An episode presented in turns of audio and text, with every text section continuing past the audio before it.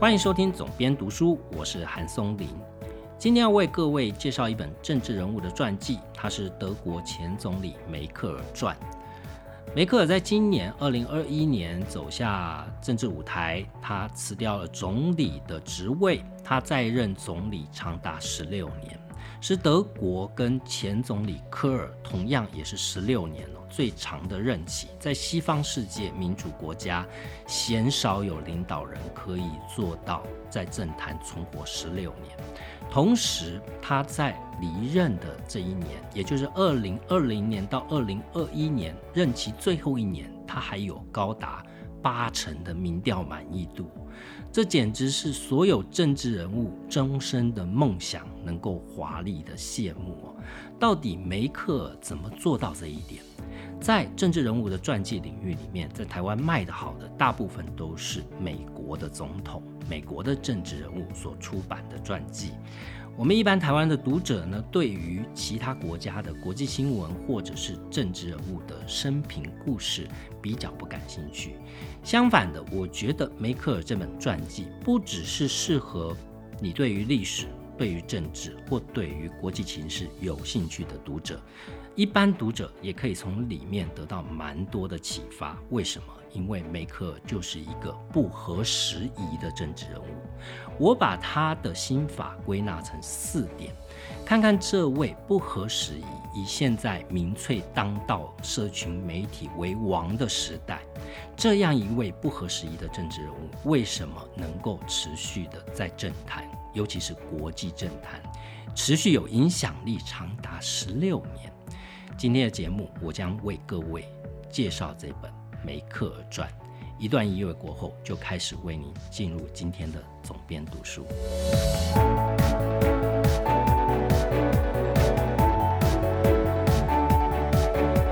梅克尔在西方的政治人物里面堪称是一个艺术哦。他的背景，他是东德人，他是女性，他是科学家，这三样的背景，其实在西方的政坛里面都不多见。在二次世界大战之后，德国的政治制度其实历经了几次的变化。在二战之后的宪政体制是由美国人所一路扶植、所建立起来的德意志联邦共和国。那顾名思义呢，联邦共和国主要的内政权力其实放在邦上面哦，由邦所组成的国家，在总理这样的职位，它并非直接民选，它是由。各党派所推荐出来的，去协调产生的总理人选，这样的总理其实他的权力相对来讲是比较小的，他在内政上面他不能插手邦的事务哦，所以与其说他是一个呃大一统政府伟大的领导人这样的角色，不如说是比较像美国的国务卿，一个国家对外的代表。在这样的体制之下，梅克尔。他能够存活十六年，他我归纳书里面，他有四个心法，是他可以在德国跟世界的政坛。事实上，他被誉为是欧洲总理，他已经不是德国总理而已哦，在欧盟是缺他不可这样的角色。所以我在看了这本书以后，我觉得梅克尔有四点跟其他政治人物非常不同的地方。这个地方不仅是。你是对国际情势有兴趣的读者，假设你是一般的工作者，我觉得都可以从他的行事风格、他的刑法、他的人生座右铭里面去得到一些启发。第一点就是梅克尔在他的办公室，他从二零零五年担任总理之后，他第一次进入到总理府。他的办公室，在他的桌上，其实就用树脂玻璃去做了一个类似像指正的一个座右铭，放在桌上提醒着他。这个座右铭十六年都放在那张桌子上面啊。这个座右铭就叫做“心境就是力量”。我在书里面啊看到一个小故事，恰恰就可以呼应“心境就是力量”这样的座右铭。这个小故事书里面讲是在他九岁的时候，那时候他在东德哦，他的父亲是个牧师，那他原本是在西德的汉堡，但是为了响应路德教派的号召，哦，就说为什么我们的牧师宁可到非洲去宣宣教、去传教，却不愿意到东德去为我们同文同种的人民去服务呢？所以他的父亲就惜家带眷的跑到东德去了。也因为这样，梅克尔在东德出生，在东德长大，一直成长到三十五岁，才历经了柏林围墙倒塌、两德统一的过程。变成促使他踏上政坛之路，在这样的背景里面，书里面讲他小时候九岁发生的一个故事。这故事是他们当时学校要求学生要去做跳水这样的课程，他胆子小啊，所以他不敢跳。那在老师的劝诱跟同学的鼓噪之下，因为他不敢，所以同学就笑他在下面群起的鼓噪。梅克走上那个跳台。那是一个非常高的跳台，光这个跳板哦就有三米的长度。梅克尔在这跳板上面思前想后，他在犹豫到底他要不要跳下去。他在计算那样的利害得失哦。大家想象不到，说他在那个板子上待了多久？他整整待了四十五分钟。如果你今天是非常恐惧的人，你可能一下子就下来了。如果你今天是会被外界意见所影响的人，同样的，你也待不了四十五分钟在那上面。同学在底下的鼓噪，在讥笑他，在讲笑话，他都完全不为所动。他最后下了决心，在课堂结束之前，钟声响起之前跳了下去哦。从这个小故事，我们就可以看到，你作为一个领导人，或者你不管你作为一个主管，你作为一个老板，你做一个国家的领袖，你都是。呃，必须要不为所动，也就是我们前面讲到，他放在办公室长达十六年的一个座右铭。这样的座右铭，其实不只是表现在他小时候哦，在他在国际事务折冲的时候，更多必须要用到这样的武器。梅克尔是位女性。而且她是位非常低调的科学家，所以她跟一般的政治人物不一样，她并不会用华丽的辞藻、用虚张声势、用个人的魅力来去在外交的战场上折冲哦。他其实用的都是水磨功夫，就是我跟你耗哦。在乌克兰被俄罗斯侵略的这段。过程里面，其实当时美国总统是奥巴马哦，那奥巴马其实是被普丁彻底惹毛了，所以奥巴马不想跟普丁打交道，就把西方世界跟普丁打交道的这个责任就交给了梅克尔哦。那梅克尔当然对于梅克尔来讲。跟俄罗斯打交道是国家安全的一部分啊，因为德国距离俄罗斯很近哦，能源又必须要仰赖俄罗斯。它跟美国不一样，美国距离俄罗斯、距离乌克兰那是十万八千里呀，但这关涉到呃德国的国家利益啊，所以梅克不能不跟普丁打交道。在跟普丁打交道的过程中呢，大家知道普丁其实是之前。呃，KGB 的身份，他在呃，俄苏联解体之前，他是被派驻在东德的 KGB 哦。在这种情况底下，普丁在国际的外交事务上面，他常常会用一种虚张声势的做法。在书里面记载哦，普丁跟梅克尔其实保持非常密切的联络，但他跟梅克尔讲电话，总是一阵抱怨哦。在俄罗斯去进军乌克兰的时候，全世界国际都在呃抵制俄罗斯，不管是抵制俄罗斯即将举办的冬季奥运会，或者是实质上给予经济的制裁。梅克尔代表了西方世界去跟普丁谈判，到俄罗斯，到莫斯科。普丁是怎么对待梅克尔的呢？普丁明明知道梅克尔怕狗。但是他在跟他会谈的时候，却刻意的把他的家犬非常大只的狗，就放他进会议室，这已经是一个不礼貌的举动。那只狗还跳到梅克尔的身上，梅克尔已经是一个很怕狗的人，所以东道主做这样其实是一个极端的羞辱哦。但梅克尔还是保持镇定，不为所动，还是心境就是力量哦。所以就是因为。普丁这样的虚张声势无法在梅克尔身上起到作用。相反的，梅克尔去促成欧盟的二十几个国家，大多数的富有国家开始对俄罗斯展开这个经济制裁的实质作为，这最后才迫使了普丁必须要去签下停战协议。同样的，梅克尔面对这样喜怒无常、虚张声势。哦，用新进就是力量来去对抗这样的例子，还发生在川普的身上。川普在上任之后，就陆续的宣称说他要退出非常多的国际组织。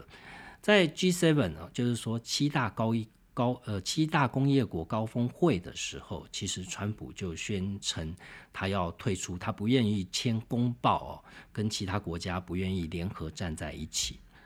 到最后呢，虽然是在梅克尔的水磨功夫底下，川普不得不妥协，但是川普的个性，他就是会做一些动作来羞辱你啊。川普就把他口袋里面的糖果丢向梅克尔，就说：“安安格拉，你我不是什么东西都没给你啊。”他就刻意做一个这样看起来非常幼稚的动作，梅克尔就是完全不理他哦。因为梅克尔知道，你对一个这样的人，你去呃把他的反应当一回事，你往往就会激怒他。就像他跟普丁在谈判的时候，普丁往往会情绪激昂的讲说他的国家利益啊，西方国家如何的仇视他。但呃，梅克尔是如何去应对普丁这样慷慨激昂的陈词呢？其实他并没有去附和他。他往往就是把普丁刚刚所讲的话给简化，用三言两语重新再复述一次。这样做有两个好处：第一个，我没有去对抗你，而且我复述了你的话；但是你前面讲的那些华丽的词藻，我把它全部都去掉，我只留下了事实的部分，重复再一次。这样你的气势就没有那么强了哦。接下来，我们就针对这个事实的部分来去谈判吧。所以这就是梅克尔心境就是力量，绝对不要被别人所激怒。第二个，梅克尔他的致命武器啊，就是你要亲近朋友，更要拉拢敌人。我们前面讲到梅克尔他的出身，他是东德人，他是女性，他是科学家。他在柏林围墙倒塌的那一年，觉得他要加入政治，他加入了德国的一个新兴政党，叫做民主觉醒党。这个政党呢，后来被德国的西德的基民党所合并了。这个政党的发起人其中有三位，原本都是东德的政治明星，但是在柏林围墙倒塌不久，这三个政治明星马上就下台了。为什么？因为他们涉及到之前跟东德的国家安全部曾经有收黑金。或者是曾经当过县民了，在当时这可是大忌讳，因为好不容易两德要统一了，所以曾经帮警察国家做廖北亚的人，当然不可能在政治路上走得顺遂。这样的好运落在梅克尔身上啊，帮他删除了非常多的政治障碍。他的好运还不止于此，在当时西德总理科尔。科尔已经是德国的政坛常青树了，他又推倒了柏林围墙，又开始进行两德的统一。在这时候，他预计要让他的内阁成员增加一位女性，而且是东德人这样的角色。在他片访幕僚之后，他决定选梅克尔进入他的政坛了。梅克尔当时是东德科学院的物理学家，所以这样的出身，这样的背景。会帮科尔在政坛上面加到很大的分哦。梅克尔做了几年的部长，他是科尔内阁里面最年轻的部长，最之前的部长，最没有政治经验的部长。他被授予的，只就是也是一个非常小的部门，所以这是一个花瓶的角色。但是梅克尔还是做的有声有色，因为他特殊的。人格魅力跟背景啊，所以他后来成为基民党的发言人，后来成为基民党的秘书长。当然，这也是科尔的一路提携。但就在科尔要竞选第五任总理，所以政治人物最重要的是你要知道你什么时候要下台哈。科尔做了四任总理还不够，他还要选第五任哦。他第五任没选上，一没选上，他之前曾经收受政治现金的丑闻就爆出来了。在科尔被爆出丑闻之后，梅克尔呢第一时间写了一篇文章，就等于完全断送了科尔的政治生命，他跟科尔划清界限。但是呢，我们。讲到这第二则心法，你要亲近朋友，更要拉拢敌人哦。梅克尔做这一个举动，当然是政治人物必要的冷酷哦。你已经知道他进了坟墓，你就要送他进坟墓，你要帮自己事后清理战场，要不然你只会跟着他去陪葬。所以，即便你作为他的徒弟，你也要送你师父哦一路好走。那在这个时候呢，其实梅克尔还是要去拉拢他的敌人哦，因为他在送走科尔的同时，同时也把科尔的接班人叫做萧伯纳。这位萧伯纳呢，他已经是钦定的科尔接班人，接任基民党的总裁哦，即将呃要帮科尔去准备，要代表基民党去来去准备当总理。那就在梅克尔来去。对他的师傅下毒手的时候，其实他的师兄也是基民党的接班人，当然也受到波及了。不过梅克尔哦，并不是会一竿子打翻一船人的人哦，他并不会因为呃这个萧伯乐他是科尔的接班人，所以他就把他当做敌人。恰恰相反的。他在当总理上任的第一天，他就邀请肖伯乐作为他内政部长的人选他就邀请他来做内政部长。在做了四年之后，他又继续邀请肖伯乐作为他的财政部长。肖伯乐在呃梅克尔的长达十六年的任期里面，他担任了十二年的部长，尤其是在后面两任的财政部长。其实是稳定德国可以度过零八年金融风暴最大的工程。他也在二零一零年被英国的《金融时报》被评为最佳英国、最佳欧洲财政部长这样的美誉哦。所以梅克尔教会我们第二件事，就是你要亲近朋友，更要拉拢敌人。敌人有时候可以变成你的朋友，他不见得永远都站在你的对立面。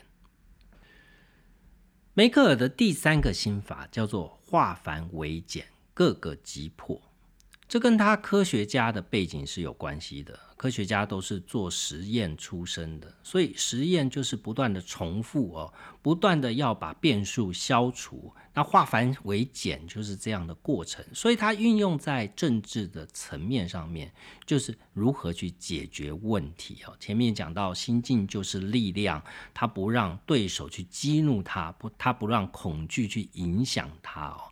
那这样的力量放到化繁为简，就是一种实践，然后运用在各个击破，达到最后的目的。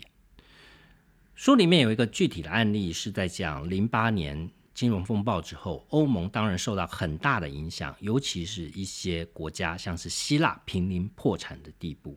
欧盟的组成基本上分成两个类型的国家，一个是以北方国家为主，它比较先进、比较富裕啊，比如说像德法这样的大国，呃，之前的英国还没脱欧之前，或者是一些像荷兰啊之类的小国家，但是它非常的富裕。那另外就是。以前的东欧或者是南欧这些国家哦，希腊、意大利在金融风暴里面都受到非常大的打击。那时候，梅克尔被誉为是欧洲总理啊，他必须挺身而出来去解决欧盟这样的问题。如果富有的北方国家不在此时伸出援手，那欧盟存在的目的何在呢？梅克尔当然知道这个重要性啊，他当然希望说欧洲主要的北方国家能够金援这些濒临破产的国家，起码维持欧盟的一个形态。但是他面临到实际的问题，不光是说服其他国家这么简单，他自己也必须要面对国内民意反对的压力。在德国会认为说，为什么我辛苦打拼赚来的钱，必须要去支付挥霍无度的邻居？哦，那这是当时德国的民意，那更不要讲其他国家也会是相同的看法啊。梅克尔怎么样处理这样的变局呢？他其实用了两个招数哦。第一个，他对内他去要求说，这些实际上授予赠与资金。或者是得到纾困的国家，必须要开始展开尊节的措施。这个尊节的措施不但是制约像希腊这样的国家去拿到巨额的纾困，它能不能还得起钱？最重要的是向德国的民意保证，你们今天的存款，我们辛苦打拼的成果，不会因为邻国的财政赤字而导致。你的金额上的损失，确保德国人民的利益哦，这是他第一件做的事，所以他先站稳了在国内民意的脚跟，要大家以大局着想。同样的，他用这个方式来去要求其他的北方国家，他开了非常久的会哦，不断的去跟其他国家去呃磋商。当然，他已经先跟法国的萨克吉取得了共识啊。那当然，萨克奇是一个跟梅克完全不同的政治人物。不过，他们在这件事情上面倒是有同样的共识。这里面书里面提到一个译文，就是一个有趣的小故事了。沙科奇大家都称他在法国，大家称他为 “bling bling”，就是闪亮先生。他的太太是名模，超级名模。他自己本身的行事作风也是非常的奢华。所以梅克尔就笑称说，他在萨科齐旁边就像一盏毫不起眼的节能灯，这么的朴实无华。在这个情况底下呢，除了要去说服北方各国用德国跟法国的经济实力跟国际地位来要求北方各国来配合之外，他也要去说服像希腊的这样的国家接受呃其他国家的监管啊，你们必须要提出。呃，纾拿到这样的纾困金额的同时，你们开始要遵节你们的花费，但是这些尊节等于是要当地的老百姓过苦日子啊，所以像希腊、意大利这些国家，对于梅克尔就当然不会有什么好话，甚至有非常多示威抗议啊，就认为是他国关干涉我国内政啊，这我们有没有非常熟悉呢？在新闻里面常会听到这句话，但是在当时希腊。甚至选出了一个非常左派的总理来去，老百姓想说，那我就要选出一个总理去对抗，我要废止这样不平等的条约。希腊的人民对于北方国家的愤怒，导致他们选了一个左派联盟的总理出来，这位叫做齐普拉斯的新任总理，他提出的是。竞选时的口号跟承诺，就是要希腊要做债务减记啊，就是为了要摆脱德国、法国这些北方国家在第三次纾困里面施加在希腊身上的严厉措施。但是呢，梅克尔还是用他所擅长的拆解问题，并且各个急迫的方法，让这位希腊新任总理对梅克尔屈服。他是怎么做的呢？在呃，齐普拉斯到跟欧盟开会的时候，在会议还没即将结束之前，梅克尔要求这位希腊总理再跟他继续开会哦，所以他就把他带到隔壁的会议室，花了四个小时的时间，针对这个协议上的每一个句子、每一段文字，再经过检讨哦，把问题加以拆解的一种方式哦。所以他又不是用一种大国领导人高压的方式来去直接告诉你说，我今天要你接受这份纾困方案，你就必须要完全给我吃下去。他并不是用这种方式来让对手俯首称臣，而是站在对方的同理的角度来去，我坐下来跟你一条一条的说清楚。来去试着说服你，甚至他最后还去称赞这位总理说：“你的协议，他说这份文件写得很好。”希腊总理齐普拉斯原本是希望德国能够放松呃希腊控制预算这样的紧箍咒，尽管他透过四个小时的讨论，他不仅是没有达到他当初要这个减记债务这样的目的，他反而去同意。为什么？因为梅克尔太了解这个协议的内容了。他不但赞美他，而且他对于希腊纾困案每一个细节都了若指掌哦。所以这就是一个科学家的精神。他把问题拆解之后，每一个问题加以了解，另外跟针对根据他的对手。再加以去说服他，最终让这位希腊总理齐普拉斯不但是签下了第三次纾困案贷款的同意书，而且还同意说要提高税收、削减开支，来去支应这第三次的纾困贷款。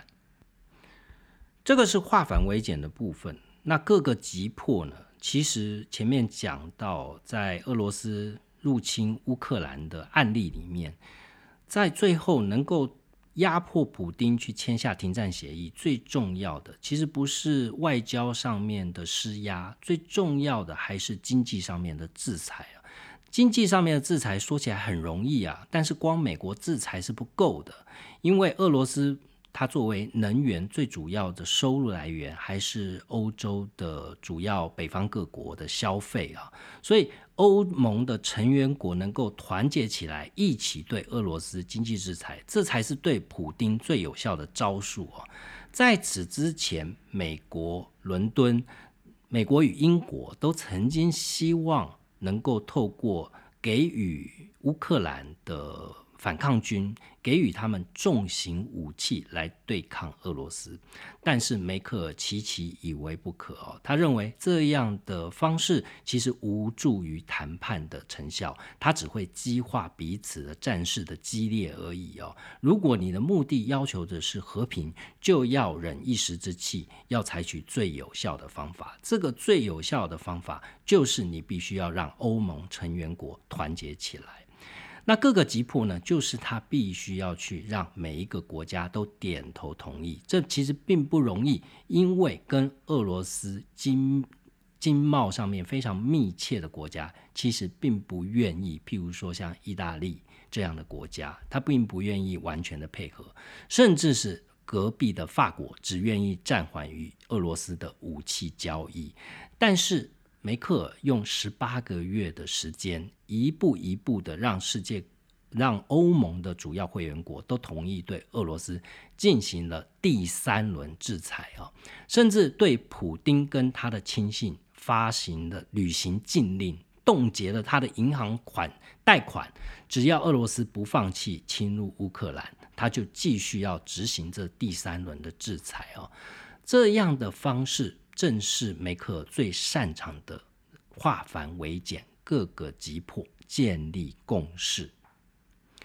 这样的七年下来的经济制裁，让俄罗斯的经济实力其实受到很大的打击。普丁也得到了一些教训，虽然在实质层面上并没有办法完全杜绝俄罗斯在乌克兰的入侵行为，还是不断的爆发局部的战争。或者是说克里米亚的独立啊，但是对梅克尔来讲，这还是比全面开战造成了一个非常巨大的战争、生灵涂炭要来的是一点小小的进步，达到一个和平的成效。第四个心法，我觉得是梅克尔能够纵横德国政坛乃至于世界政坛，有足够强大影响力。而且十六年了，这是非常少人能够达到的境界。他这个心法就是能够让他成为政坛常青树最重要的原因，就是他言行一致，而且他不哗众取宠。这说起来很简单，但在现今的世道上面却是很难做到。现今民主国家大部分越来越民粹了，即便在德国也不例外。梅克尔在任期，尤其是第三任、第四任初期，也遭遇到一些颠簸。当时他做了开放移民的决定呢，因为叙利亚的战争导致大量的移民涌向欧洲。德国在梅克尔主政底下，他并没有去排斥这些移民呢。当时这些移民聚集在了一些国家，甚至遭到一些不人道的对待，像是匈牙利或者是土耳其。但是德国打开了大门，让他们进来，高达百万的中东移民，一度造成德国社会的动荡，当时的呃另类选择党哦，在德国，你可以把它视为是一个民粹政党啊，其实取得了选举上面的胜利，也让呃作为主政的基民党受到很大的挫败。梅克尔声望其实也一度下滑哦，下滑到相对。非常低的位置，我记得书里面讲的大概是不到五成哦，四成几，对于他已经是一个难堪的数字了。但是他还是坚持哦，他认为作为一个民主国家，你对于人权的基本原则，你必须要去不能拒绝移民，这是欧盟建立的一个宗旨。我们常常说政治人物言行一致是很重要的，但是。从什么地方可以看出来呢？从你的私生活就可以看得出来。梅克尔之所以能够在政坛存活这么久，很大的原因就是他挑不出太大私生活的缺点。这件事真的很难做到。书里面讲了非常多，他如何维护个人隐私的一些努力哦。我们现在看来都是。嗯，大大概全世界除了他以外，没有其他的政治领袖可以做到吧？譬如说，他在呃柏林的住所，他即便是当了总理，他也没有住到官邸啊，他住的地方是一个租金管制的公寓。你可以想象说。一个德国总理，他住一个四层楼的公寓，而且是租金管制的公寓。租金管制的意思就是，房东不能涨价超过政府规定的限额。他就住在这个公寓里面，总理期间长达十六年，他都住这边，他没有搬到其他地方去。第二个是，他不让别人随便去他的家啊。他私生活保持完全的私密啊，这一点德国人民是完全的尊重啊。他在保持居家的私密的同时，他也知道他身为公众人物必须要曝光哦。他不希望因为成为总理而造成他生活全面性的转变，他还是到住家附近的超市购物，十数年如一日啊。所以当德国在疫情发生的时候，出现了一个很有趣的景象。当初梅克尔是少见的上电视对全国人民发表公开谈话，他希望大家不要囤积物资哦。所以当媒体看到他在超市购物的时候，去看他的购物篮，里面只有两三瓶酒跟很简单的几项物品哦，那所以媒体就报道了这个新闻。德国人民不会觉得总理是在作秀，因为他们已经看过太多次德国总理亲自到超市买东西。一般的人民都可以看到总理在超市买东西的画面，跟他闲话家常。所以这就是言行一致的红利呀！如果你这样做，你不是一天两天，你是长达十年、十几年的时间，人民会信任你。人民不会觉得你在作秀啊！我想，除了梅克尔，西方民主国家的政治人物大概没有一个人可以做到他这个程度。梅克尔对于他的隐私的高标准呢，其实并不会因人而异哦。不管你是媒体记者还是你的幕僚，他从来不邀邀请幕僚到他家里面去，他所有的公务都是在总理府里面去解决。他只要求他的幕僚，不管行程有多繁忙，只要能够让我回家睡觉，就尽量安排我回家睡觉。哈，那他也没有因为要配合总理的繁忙公务，他就搬到总理府里面去，搬到官邸里面去。如果从书里面描写的细节来看，梅克出门，他只有两台车哦，其中一台是他个人的坐车，另外一台是警卫车。所以你可以想象，德国已经是西方世界数一数二的强国，不管是从经济甚至军事。但是呢，一个总理他的私生活却是极端的低调，因为他维持这样的生活方式，所以他的国民基本上没有太多的批评是理所当然的事，你挑不到缺点了，你要怎么去批评他？所以言行一致哈，在梅克尔的身上，他是贯彻到他的私生活里面去。梅克尔的先生呢是量子物理学家，那从他上任总理的第一天，他就不把他先生推到镁光灯前面。他先生也是一个非常低调的人哦，低调到什么程度呢？他只有少数的非常少的次数去陪同梅克尔出席一些国际的重要场合，像是美国总统奥巴马曾经邀请梅克尔伉俪到美国的白宫官邸去共进晚宴哦。但是在正式的国事访问之后，在晚上的晚宴，呃，他的先生绍尔却表示说：“我可能没办法陪我太太去白宫去跟你们用餐，因为呢，他已经邀邀请了跟他一个芝加哥的同样是科学家的同行约好了要一起吃饭了。所以你也可以看到，就是说梅克尔。”不管他是在律己，或者是他的家人哦，都近乎是政治上的道德洁癖这样的一种表现。这样的洁癖就可以让他的政治生命延迟的长长久久，他的对手、他的竞争者都完全在这个私德的领域是完全无话可说的。甚至是美国的前国务卿希拉蕊哦，他曾经在书里面也讲，他非常羡慕梅克尔能够保有他的隐私。那大家知道，希拉蕊在竞选的时候，连电邮都被别人爆出来。梅克尔有一次他去参加国际会议的时候，被八卦媒体拍到他身着泳装在度假。那这件事情呢，在德国引起非常大的一个风暴。这个风暴其实并不是说，呃，每每一个媒体都把这个照片看在头版哦，而是大部分的德国人对此感到非常的愤慨。你怎么可以消费我们总理的隐私？哦，这个是难以想象的。在民主国家，可能很多的领袖是借由这样的照片来去传达一个声音，就是哦，我跟你们是一样，我们也是一般人，我们也会度假，我们也会去超市买东西哦。但是对于德国人来说，梅克尔常年在私生活、在隐私上面的坚持，以及他个人的洁身自好啊，造成了德国人跟他的总理。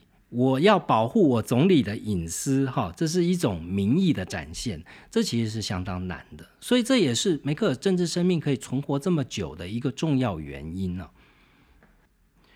梅克尔的施政风格是非常的保守，而且他谨小慎微，甚至有人嘲笑梅克尔是勤俭的家庭主妇。德国是所有欧盟会员国里面民族。国民性最为勤俭的，在他上任的十五年以来，他缩减预算的坚持，在二零二一年、二零二零年这两年，终于得到了回报。在新冠疫情肆虐下，德国的经常账仍然是有盈余的。尽管在二零二零年，梅克尔下令封城，而且跟美国一样，也是给人民纾困、减税跟中小企业贷款。甚至他给出的金额是美国的四倍，但是德国仍然不需要举债，这是一个天方夜谭。德国已经实践了百年历史的短工时、短时工作制，它的纾困方案这样的纾困方案已经有百年的历史。只要危机发生的时候，员工仍然能够继续保保有工作，虽然工时减少。雇主只需要依照员工实际的工作量去支付薪水，这中间的差价呢，就是由政府的劳工局来补贴。这样的社会福利，但是德国仍然不需要举债哦。这靠的是什么？靠的是纪律，靠的是不哗众取宠。所以梅克尔的言行一致，他十六年来贯彻他的施政风格。在新冠肺炎的时候，这个对全世界的政治人物都是有如梦魇的一场大流行，却把他的政治生涯推到最高点。在二零二零年，他有八成的民调支持度。在这本书的最后，这位作者呢，他说梅克尔他是一个马拉松跑者，他不是短跑健将，他在。现今这个世界专注力日益短暂的世界，他在总理这个职位坚持了十六年。他不只是忍耐哦，他的毅力、他的韧性，就是支持他跑完马拉松全程最大的动力。这位作者他曾经常年的采访梅克尔，他问梅克尔一个问题，他说：“你希望史书未来给你什么样的评语呢？”梅克尔简单的回答几个字，他说：“我希望能够留下他尽力了这几个字。”在这样一个妖言惑众的年代，这样谦逊、这样庄重，好像一个政治人物的墓志铭，可能是史无前例了。